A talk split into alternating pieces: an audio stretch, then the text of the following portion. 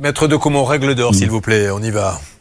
La règle Alors, d'or. on se tue à dire à tout le monde, rentrez dans un Renault, un Fiat, un Peugeot, achetez peut-être une voiture moins bien que celle que vous vouliez, vous n'aurez aucun souci, mais bon, tout le monde ne peut pas le faire.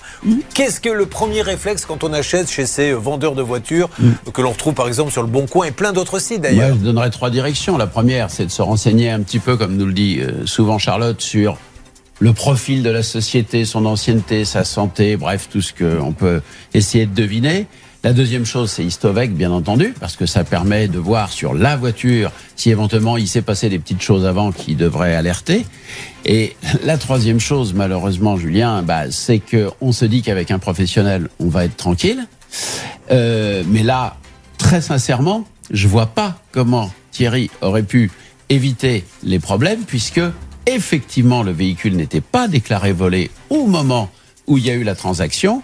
Et comme je vous l'ai laissé entendre tout à l'heure, il y a une coupable négligence, à mon avis, de la part de la société de leasing qui était propriétaire du véhicule et qui a mis des essaie mois d'appeler hors et antenne, s'il vous plaît, Céline Bernard déclarer le détournement du véhicule. Alors. et tout vient de là, à mon avis. En achetant chez ces vendeurs, ça ne veut pas dire que vous allez vous faire avoir. Ça veut dire qu'il peut y avoir un risque. En achetant chez Fiat, Renault, Peugeot, Dacia, etc., une grande concession, le risque est quasiment nul.